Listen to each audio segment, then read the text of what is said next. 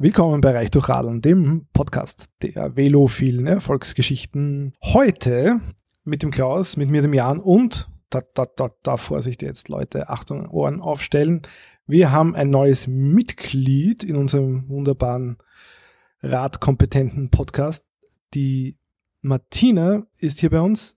Hallo Martina. Hallo Jan. Ja, die Magda, die ihr kennt, die ist auf einer Hütte in den Südtiroler Bergen, streichelt dort Murmeltiere, bevor sie aus ihnen Murmeltiersalbe macht. So habe ich es gehört, gerüchteweise.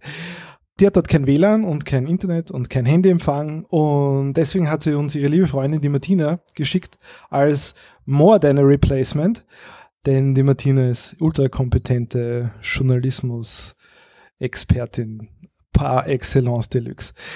Und ja, wir freuen uns, dass wir wen haben, der irgendwas besser kann als wir. Das ist immer gut in einer Sendung. ja, Martina, ich freue mich, dich kennenzulernen. Den Klaus, den kennst du schon ein bisschen.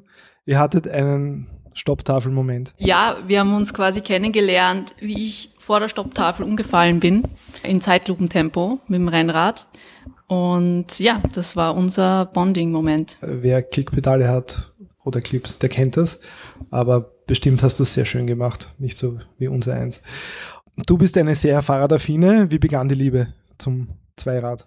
Ich bin Fahrradverliebt seit meiner Kindheit. Ich bin quasi immer mit dem Rad geflüchtet aus meinem Elternhaus raus in die Natur. Bist du Stadtkind oder Landkind? Speckgürtelkind. Ah, das ist das Schlimmste. da muss man weit fahren, dass es schön wird. Ja. Speckgürtel, aber nicht von Wien, sondern von? Aus Salzburg. Okay, schön, dass du da bist, äh, Martina. Wir haben heute in unserer Sendung eine Gästin. Martina, frag den Klaus mal aus, wer heute kommt. Klaus, wen hast du da befragt? Also ich habe die Gaffi befragt. Gaffi ist eine Radmechanikerinnen-Legende in Wien. Und sie hat jetzt ein Fahrradgeschäft aufgemacht im 15. Bezirk. Und da wollten wir einfach mal mit ihr plaudern. Worüber hast du mit ihr geplaudert? Sie hat eine sehr bewegte Fahrradgeschichte, also von jahrelangen Trainingslagern auf Sansibar. Sie hat bei einigen Radwettbewerben, Radmarathons und Co. mitgemacht und auch dafür trainiert und kann sehr interessante Geschichten davon erzählen und hat auch eine sehr fröhliche Art, ihre Geschichten mitzuteilen. Na, dann hören wir doch mal rein. Klingt gut. Passt. Dann.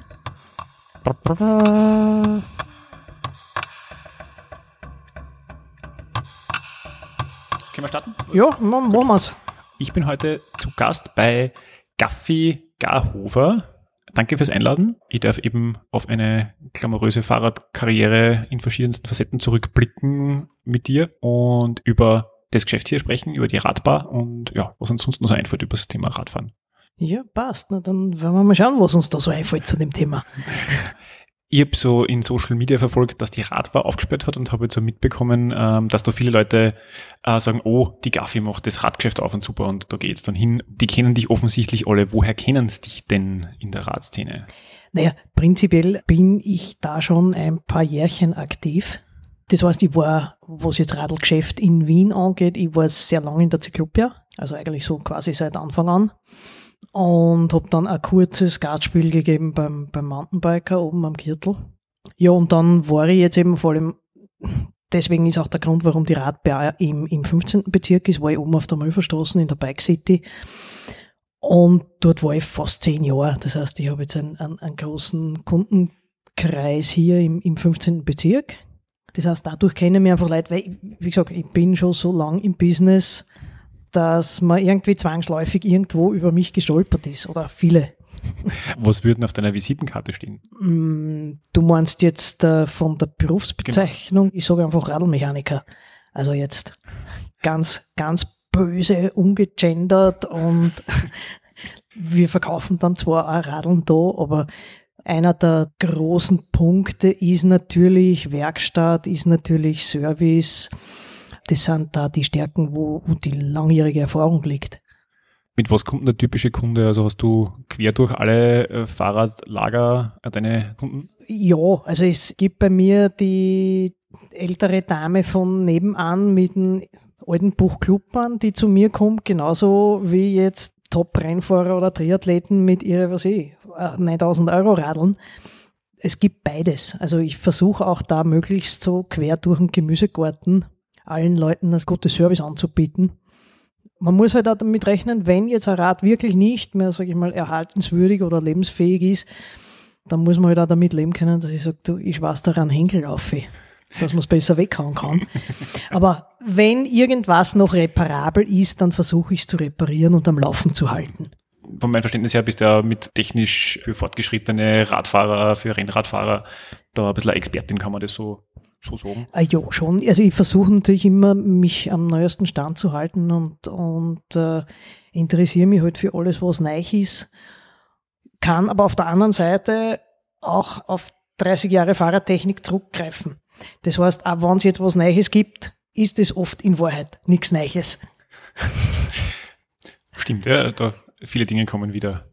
Viele Dinge kommen wieder oder viele Dinge leiten sich von bereits dagewesenen Dingen ab und es geht bei vielen Sachen einfach um einen, um einen grundsoliden handwerklichen Background. Hättest du früher die Werkstatt betreiben dürfen als, als Radmechanikerin oder, naja, oder, oder, oder, erst seitdem es ein offenes Gewerbe ist? Erst seit er offenes Gewerbe ist, weil äh, auf der einen Seite bin ich zu jung und auf der anderen Seite bin ich zu alt. Also ich bin jetzt sozusagen gerade in der Lücke drin, dass ich auf der einen Seite zu jung bin, um noch die früher dagewesene Radmechaniker-Ausbildung zu machen. Und auf der anderen Seite jetzt sozusagen schon zu alt und schon zu lang im Berufsleben, um jetzt sozusagen mich offiziell ausbilden zu lassen, weil es war ja in Österreich lange eine komplette Lücke in der Ausbildung. Ich habe nur gelesen, du hast zumindest vor ein paar Jahren äh, in einem Interview gesagt, dass du 22 Fahrräder hast. Wie viel sind es jetzt? Ja, ich muss halt nachzählen, aber das kann irgendwie hinkommen. Und du hast alle Facetten von Radl oder, oder, oder gibt es irgendwas, wo du sagst, bei dem Trend musst du nicht dabei sein? Der Schwerpunkt liegt bei mir eindeutig am Rennrad.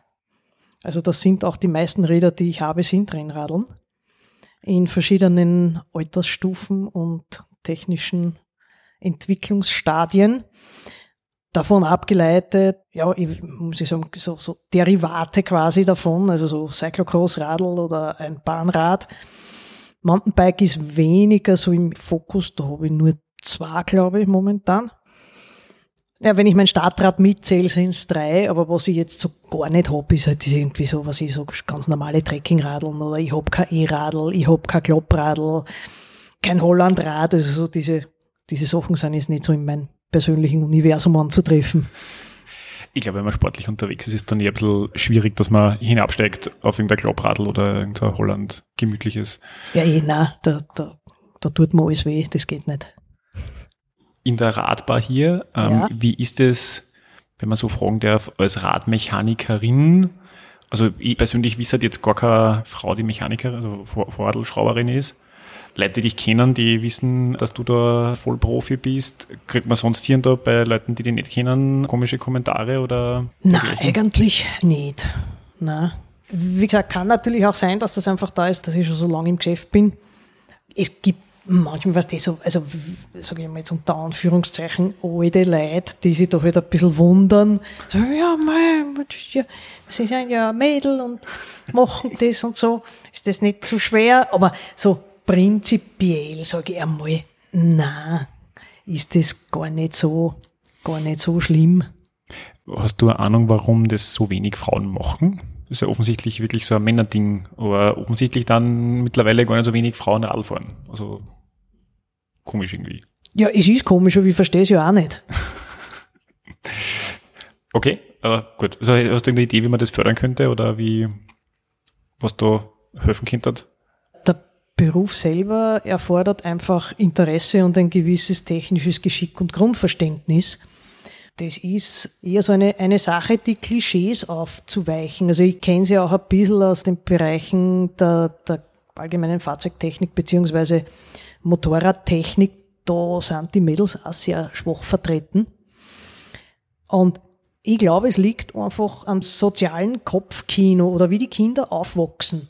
Es wird ja auch von der Werbung immer suggeriert, ja, Mädels und da Barbiepuppen und schick und ich muss irgendwie tati-tata umtigern und ich glaube, für viele Frauen ist es vielleicht nicht schick genug, das zu machen.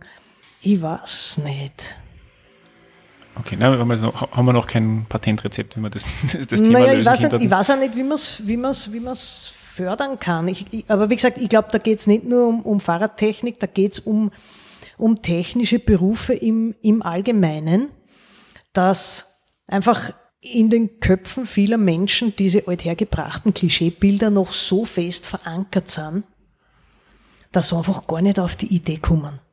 Ja, das, das kann man gut vorstellen. Aber vielleicht ist der Schlüssel da irgendwie einfach das Interesse am Fahrrad zu wecken und wenn man sehr ambitioniert am Fahrrad sitzt oder damit herumwirkt, dann nicht mehr naja, damit arbeiten. Klar ist Interesse am, am Rad eine Voraussetzung. Aber Interesse am Rad heißt nicht automatisch, dass ich jetzt technisch begabt bin. Ich habe auch Kunden, die gute Radfahrer sind und sehr viel Interesse am Rad haben und von mir aber offizielles Schraubverbot aufgelegt bekommen haben, weil ich dann immer die Sachen richten muss, die es beim, ja. bei den Schraubversuchen kaputt machen. Wir sind da in, in deinem Fahrradgeschäft. Äh, magst du erzählen, wie, wie es dazu gekommen ist, dass, dass du jetzt hier gelandet bist? Der Hintergrund, da, wieso ich da bin, ist auf der einen Seite ein in gewisser Weise recht tragischer, weil ja, ich war ja lange in der Bike City oben und der Richie Holzer, dem das Geschäft gehört hat, die Bike City, hatte ähm, 2019, Anfang Dezember, einen sehr schweren, letztendlich tödlichen Unfall. Und das hat zu einigen Umstrukturierungen dort und einigen Entwicklungen geführt, ja, was ich da schlussendlich gelandet bin. Und die, die andere, also das ist praktisch, warum bin ich aus der Bike City weg, ja, weil ich dort immer sehr gern war und wir haben dort ein sehr gutes familiäres Klima immer gehabt. Und die andere Seite ist, dass ich mit den Burschen von der Boulderbar ja befreundet bin. Und da immer wieder die Idee aufgepoppt ist in den letzten Jahren, naja, machen wir was miteinander. Und nachdem sich das so ergeben hat, eben auf der einen Seite dass bei der Bike City aus ist und dann auf die Idee mit, machen wir was miteinander im Raum gestanden ist. Ja, sitzen wir jetzt heute in der Radbar. Aber kannst du vielleicht nochmal kurz die Radbar beschreiben für jemanden, der noch nicht da war? Ihr habt ja einiges vor. Es gibt irgendwie so, was noch nicht ganz alles befüllt ist von der Community. Also wenn du jetzt den, den Community-Aspekt ansprichst, nachdem ja die Boulderbar Community etliche Radfahrer beinhaltet und die gehen auch fleißig miteinander Radfahren. Also es gab bis jetzt schon von der Boulderbar aus immer wieder Radausfahrten, wird dieser Rad-Community-Schwerpunkt sich halt dann eher auf die Radbar verlagern.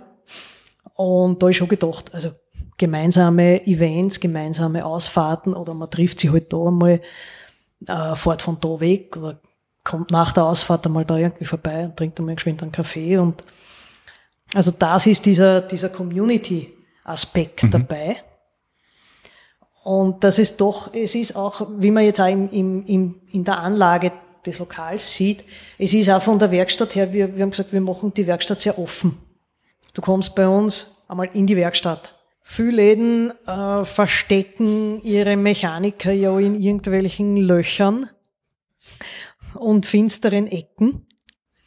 Und das ist wie eine offene Küche da sozusagen. Und das ist quasi, ja, wenn man es jetzt mit einem Lokal vergleicht, ist es sozusagen die offene Küche. Okay, was heißt das, wo wir da gerade sitzen, da, da wird dann auch künftig gewerkt oder wird jetzt auch gewerkt? Da wird jetzt sowieso auch gewerkt. Also wir sitzen da jetzt quasi mitten in der Werkstatt. Wir werden auch da hinten in diesem einen Fenster kommt dann noch so ein, ein, ein Polsterl auf die Fensterbank und das wird so dann der Warteplatz für die Ambulanzpatienten.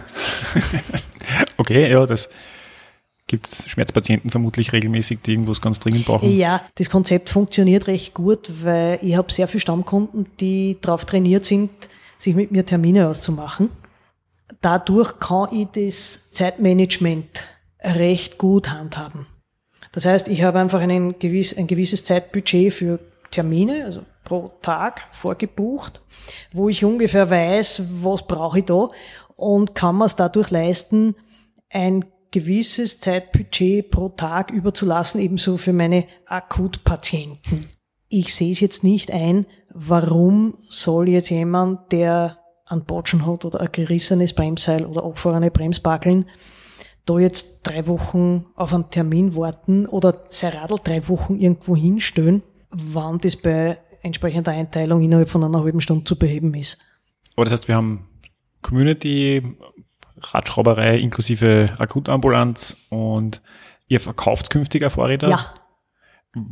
Schwerpunkt auf was? Naja, Schwerpunkt ist schon Gravel und Rennrad. Also das sind einfach schon unsere Schwerpunktthemen. Aber durchaus jetzt ähm, auch äh, im Prinzip fast alles, was zwei Räder hat und sich durch Treten vorwärts bewegt. Gut. Und der, der Barteil sozusagen, jetzt muss ich mich gerade umdrehen. Ich sehe schon Kaffeemaschine. Der, der quasi Barteil fällt eher unter den, den Community-Aspekt, wobei das jetzt kein Gastrobetrieb wird, sondern das ist einfach Kaffee für Freunde, für Kunden und die Bar halt zum Hinsetzen, dass man dann irgendwelche Sachen besprechen kann und so weiter. Okay, also man Also, kann, man kann bei dir keinen Kaffee kaufen. Das, Man kann dann bei dir keinen Kaffee kaufen, sondern Naja, ma- äh, du kannst bei mir auch mal einen Kaffee kaufen, aber es ist jetzt nicht wirklich ein Barbetrieb, es ist kein Gastrobetrieb. Ich hätte auch neben dem laufenden Geschäft mit Reparaturen und Rädern auch nicht die Zeit, dass ich mich da jetzt hinstelle und dann auf Gastro mache. Vielleicht machen wir noch kurz einen Exkurs. Was ich gelesen habe, ist, dass du äh, in Zanzibar ein Haus gebaut hast. War das richtig? Ja, ich war relativ lang in Sansibar, das hat sich immer so ergeben über den Winter und habe dort auch an einer, an einer Schule mich betätigt und mit dann ein Haus und vor allem trainiert. Also das war zu der Zeit, wo ich, wo ich noch Rennen gefahren bin und habe dann immer die Aufenthalte dort auch zu Training bei schönem Wetter genutzt. Zanzibar ist ja Teil von Tansania, wenn ich das Ja, richtig in genau. Habe. Ich war in Tansania vor mm, auch schon drei Jahren her. Da fällt man jetzt mit, mit jeder Art von Radl mehr oder weniger auf. Oder mit, nicht mit jeder Art, aber mit jeder modernen Art von Rad, wie wir es wie wir sehen würden. Ich stelle mir jetzt vor, dich dort beim Trainieren, das muss ja ähm, eine ziemliche, wie soll man sagen, eine ziemliche Sensation gewesen sein vielleicht. Man ist natürlich ein bisschen ein Alien, so am Anfang, weil weiß und am Fahrrad, das, das ist komisch. Äh, Sansibar ist aber eine sehr kleine Insel und das ist so, ja, die Welt ist ein Dorf und irgendwann spricht sich das herum, ja, dann, dann kennt die eher jeder. Und dann ist das ganz normal. Und wir haben uns einmal, wir haben uns einmal so am Anfang unserer Trainingsausfahrten, wir haben uns einmal einen, einen Mörderanschiss vom Bürgermeister eingehandelt, weil wir die, die Ziegen und die Händeln verschreckt haben, wie wir durch Giambiani gedüst sind. Ungefähr das gleiche, was man bei uns von die Jager hört, oder? Mit Ja, so ungefähr, aber es war, es war nicht so bes wie mit den Jager bei uns. Wie, wie kann man sich ein Trainingslager auf Sansibar vorstellen? Also wie, wie lange warst du dort? Ich war über 14 Jahre immer über den Winter dort. Wie wir angefangen haben, dort zu trainieren, war das recht verkehrsberuhigt.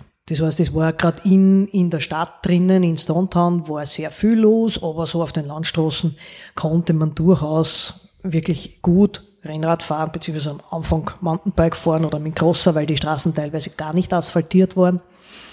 Und mit dem zunehmenden Fremdenverkehr ist halt einfach mehr Straße gebaut worden, ist deutlich mehr Verkehr gekommen und muss ich sagen, war jetzt die letzten Jahre dann zunehmend unlustig, Okay. weil einfach immer gefährlicher. Sprich, enge Straßen und äh, viele LKWs, weil überall Hotels gebaut werden und die fahren mit Baumaterial durch die Gegend. Die Touristen werden in Kleinbussen durch die Gegend geschippert. Die fahren alle natürlich entsprechend. Dadurch kann es schon einmal recht eng werden auf der Straße. Also da gibt's dann schon, da war dann schon so, dass wir echt vermieden haben, manche Straßenabschnitte zu fahren. Gibt es irgendwelche coolen Pässe oder Hügeln dort oder ist das eher alles flach? Der höchste Hügel auf der Insel hat, ich bitte mal ein, so 122 Meter Oh, okay. über Meeresniveau. Also es gibt sozusagen zwei Kurven hinauf. Da sage ich immer holländische Berge, also so Wind gegen Wind. Der kann's dafür. Und du hast gesagt, du hast dort trainiert. Für was hast du trainiert oder was, welche Rennen Naja, bist du die- ich gefahren? bin damals, ich bin damals ja, wie ich angefangen habe, ich bin ja noch, noch äh, Rennen gefahren, also anfangs noch Straßenrennen, dann habe ich aufgehört mit den, mit den sozusagen normalen Lizenzstraßenrennen und habe mich dann breitschlagen lassen von zwei Freunden, dass wir anfangen Radmarathons zu fahren und habe das gemacht und bin halt dann regelmäßig im, im, im Herbst, wenn ich halt da war, noch, noch auf der Bahn gefahren, beziehungsweise in den im beginnenden Winter rein ein paar Cyclocross-Rennen. Gibt es irgendeinen größten Sieg, wo du sagst, auf das bist du besonders stolz oder das war besonders cool? Also, wo ich sagen muss, was mir extrem taugt hat, das war so, ich glaube, das war in einer meiner letzten Rennsaisonen, war der Sieg in der Damen-Gesamtwertung bei der ersten Ausgabe von St. Pölten Radmarathon, weil der war so richtig schön lang und viel Hügeln dazwischen. Und das war recht, das war recht klasse, das hat mir Spaß gemacht. Okay, also du bist eine, die gern weit fährt und auch gern bergauf oder? Ähm, weit ja, bergauf, äh, wenn es kurze Anstiege sind, weil für die, für die richtig langen hochalpinen Sachen, habe ich immer gesagt, bin ich viel zu dick. Ja, aber das ist in der ambitionierten Sportler-Ecke ist man dann relativ schnell zu schwer, weil da braucht man nicht einmal. Ja, ja, nein, ich, ich sage ja, das ist einfach, um, um jetzt wirklich im, im hochalpinen Bereich punkten zu können, hätte ich bei mein, müsste ich bei meiner Größe einfach, mal, bei 48 Kilo sein und da falle ich fast schon um. ist klar, ne? Da bist du eher Sprinterin, wenn man das so sagen oder? Genau. Ja. Du bist Lizenzrennen gefahren. Ich, ich kenne so ein bisschen die Diskussion rund um den professionellen Damenrennradsport. Hat es sowas damals schon gegeben? Ich, ich unterstelle, das ist schon ein paar Jahre her. Der Damenrennradsport ist in Österreich oder Damenradsport in Österreich ist ja sowieso ein absolut trauriges Thema.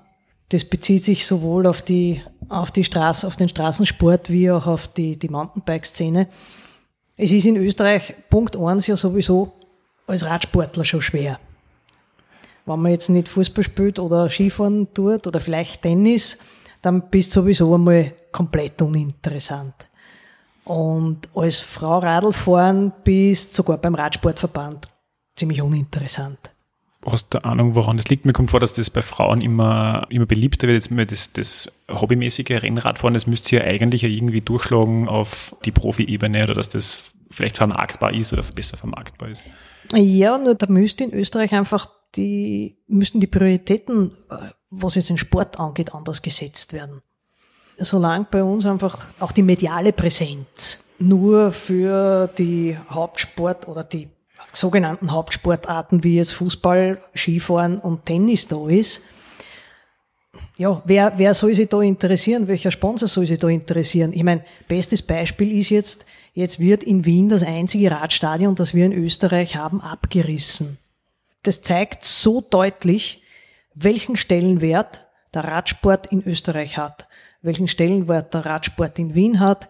Es kammert niemand auf die Idee, den Skispringern sämtliche Skisprunganlagen wegzureißen. Es kammert niemand auf die Idee, sämtliche Fußballstadien in Österreich zu planieren. Und was macht man?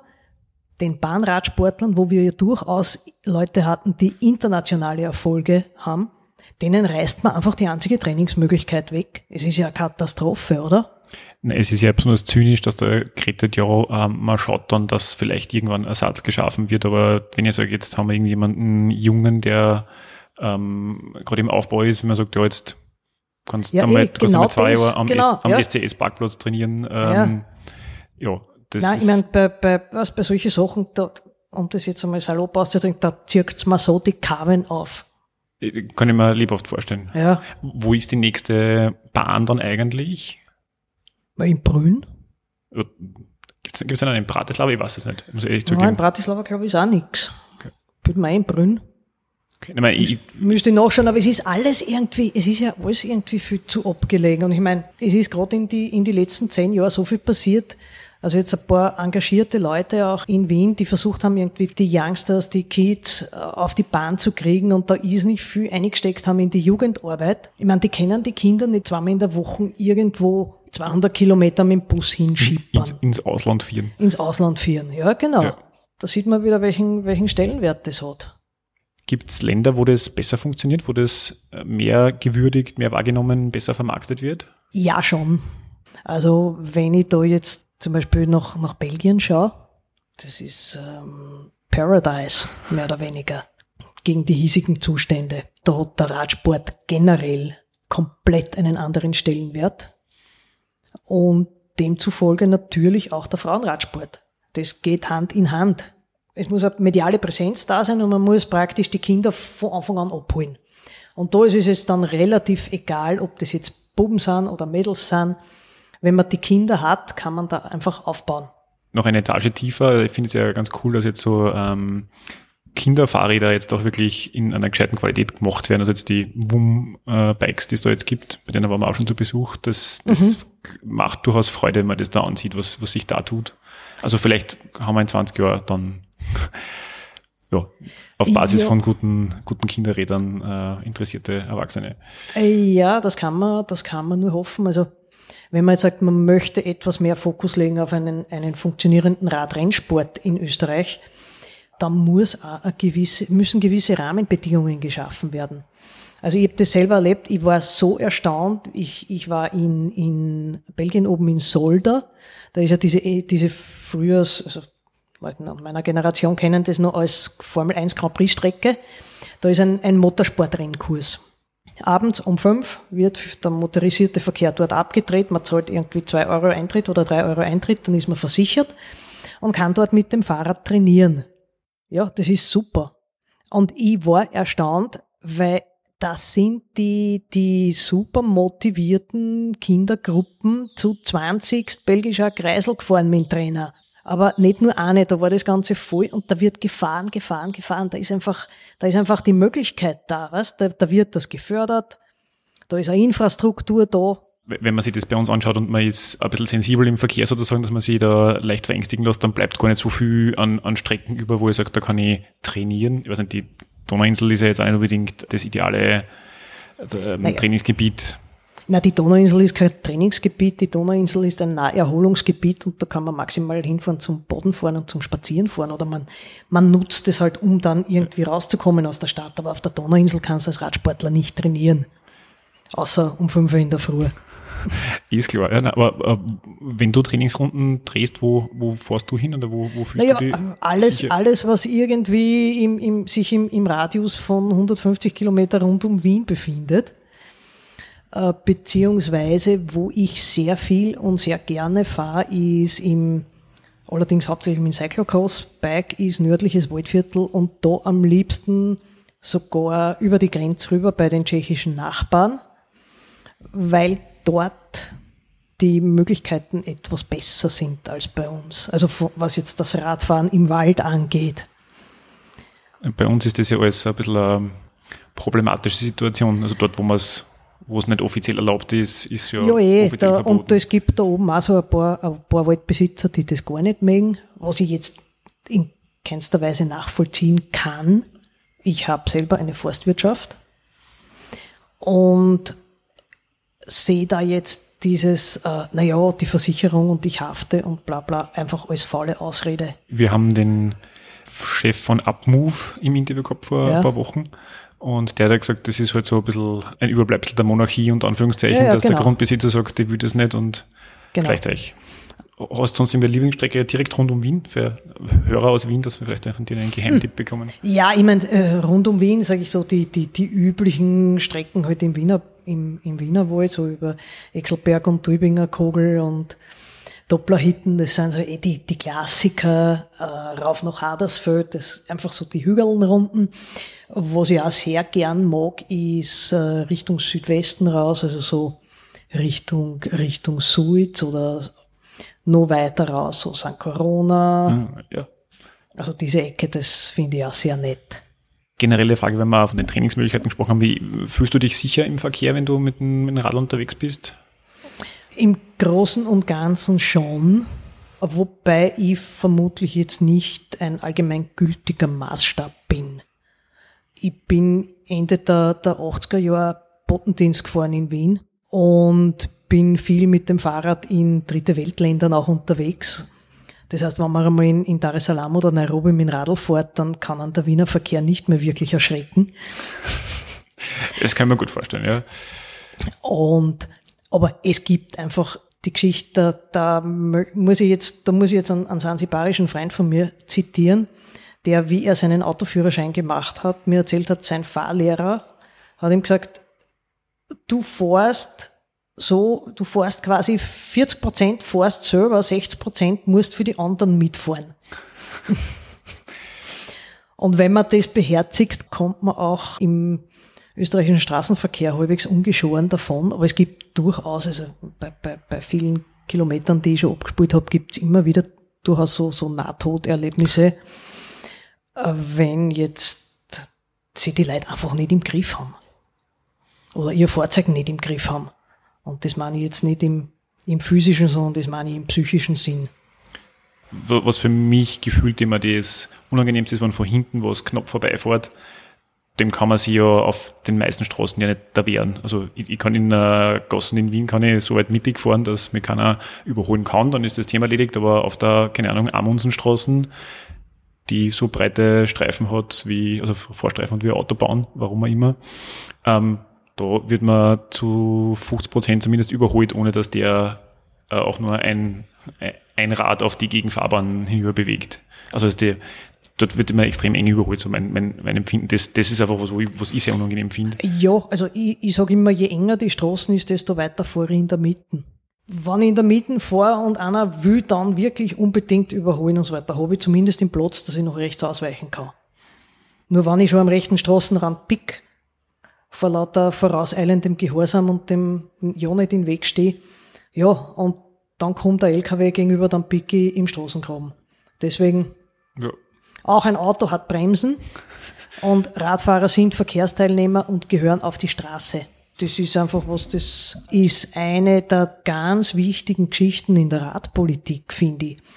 Und da wird einfach von der, von der Politik her, wird das sowas von hemmungslos vergeigt, weil da wird immer geredet, man muss den Radverkehr fördern, man muss den Radverkehr fördern und dann baut man halt irgendwo quasi Radweg-Ghettos, um die Radfahrer aus dem Verkehrsgeschehen zu entfernen.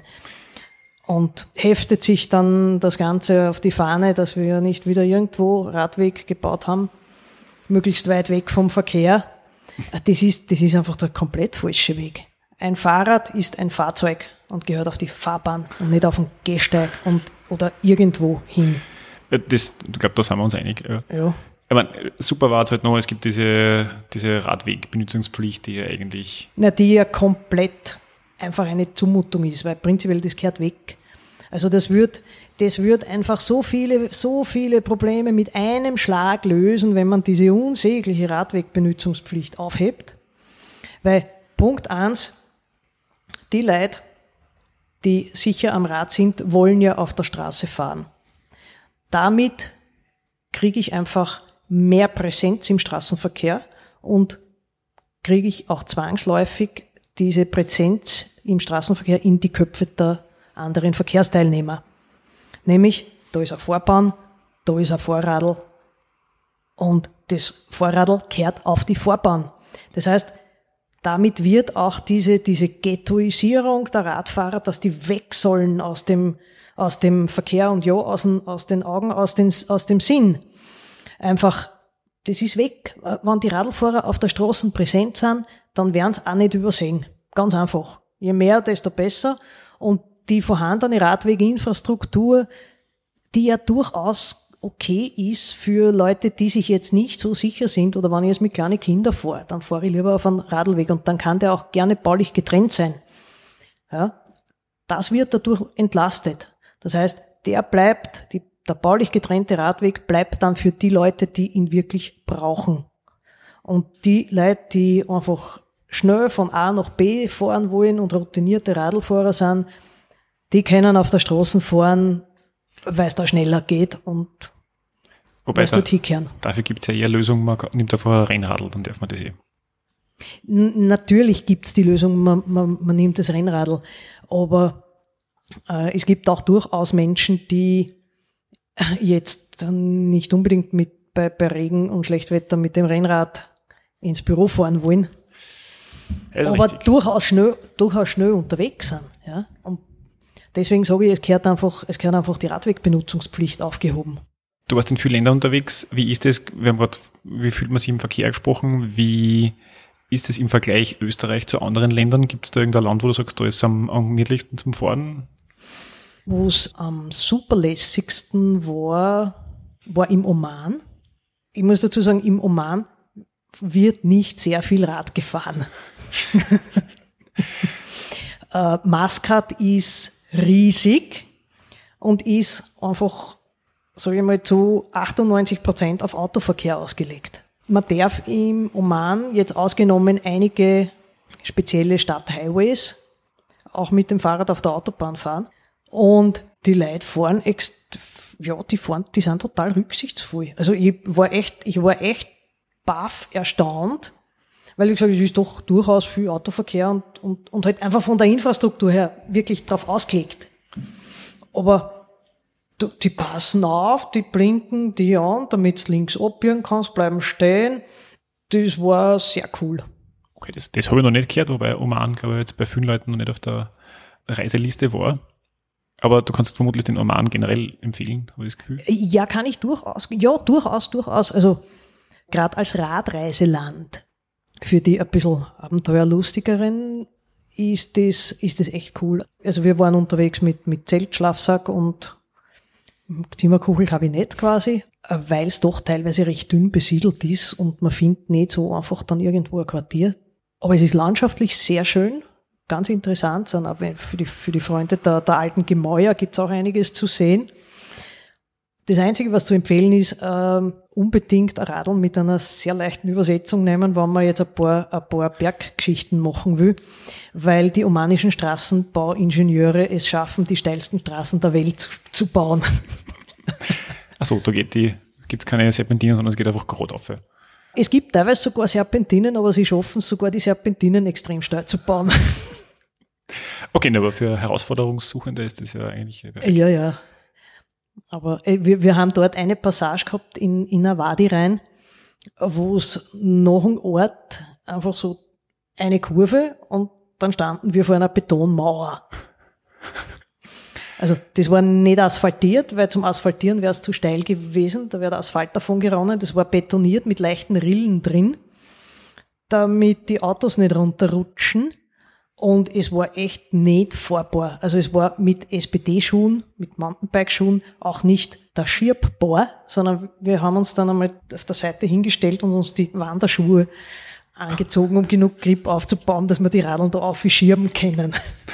Okay, ja, das kenne ich von irgendwo von Korsika, ist mir das einmal unterkommen. Aber ja, und, und vielleicht noch andere Länder, die, die mehr so Mitteleuropas sind oder so, oder Gibt es da noch Ja, Mitteleuropa ist also ich, ich, ich fahre auch ganz gern in Italien spazieren, in Frankreich spazieren.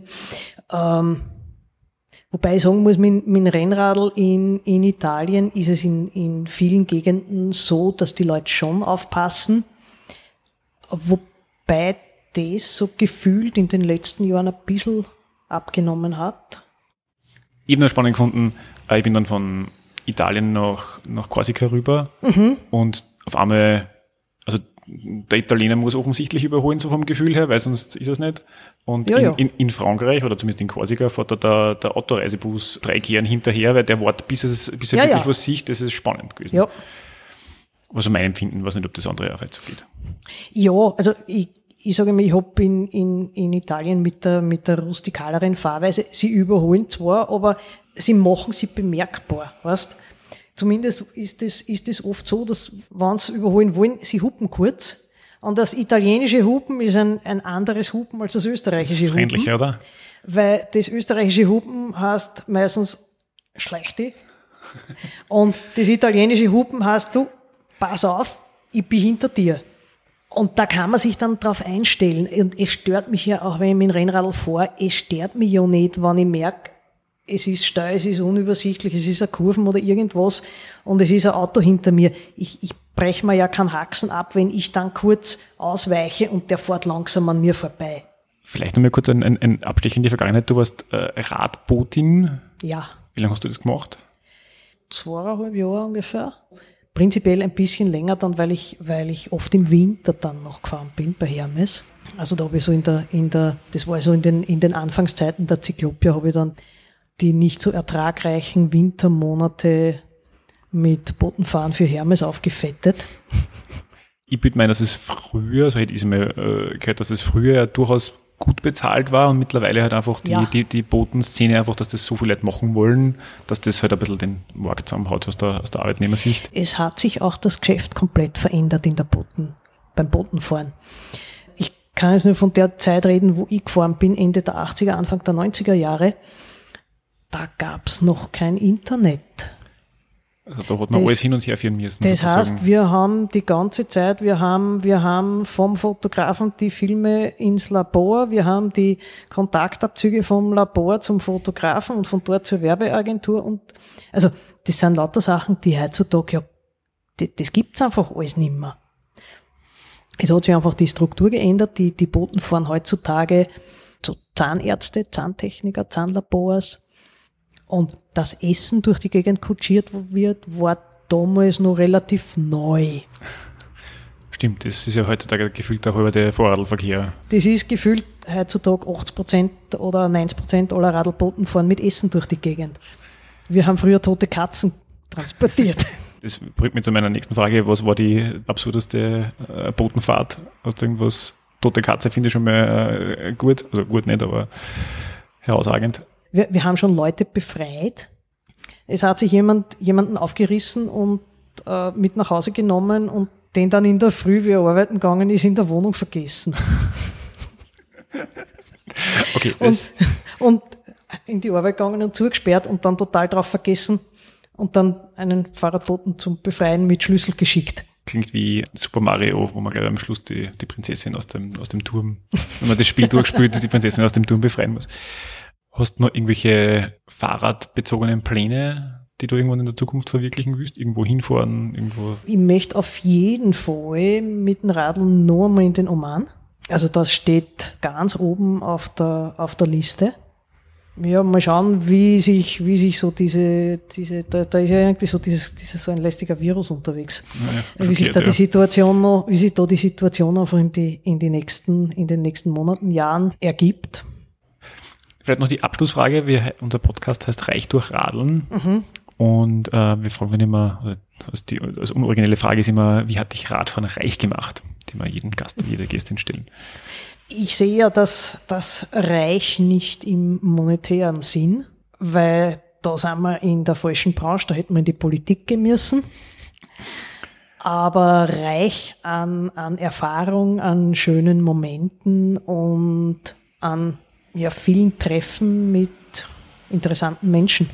Ja, das, das ist der Reichtum des Radelns. Das sind eigentlich perfekte Abschlussworte. Dann will ich dich von deiner Kundschaft nicht mehr, nicht mehr abhalten. Beziehungsweise, dass du vielleicht noch ein bisschen eine Restmittagspause hast. Ja, danke.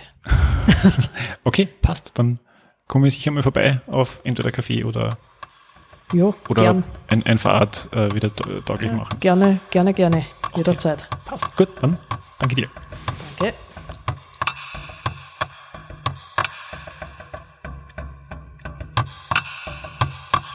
Das war die neue Folge von Reich durch Radeln. Schön, dass ihr dabei wart.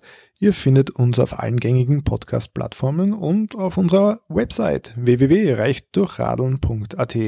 Reich durch Radeln wird produziert von Klaus Brixler, Jan Kilian, Martina Paul und Magda Jöchler. Unser Titeltrack kommt von MC Broco. Wir freuen uns über euer Feedback. Gibt es Gäste, die euch besonders interessieren, bestimmte Themen? Seid ihr vielleicht selbst sogar durch Radfahren zu Reichtum gelangt und wollt mit uns drüber sprechen? Schickt uns ein E-Mail an reichdurchradeln.posteo.de. Wir bedanken uns bei unseren Partnern, dem Fahrradmagazin Drahtesel und der radfahrenden Organisation Argus. Shared und liked uns, wenn euch das gefallen hat und abonniert den Drahtesel und unterstützt damit eine fahrradfreundliche Politik in diesem Land. Bussi, Baba und falls nicht hin.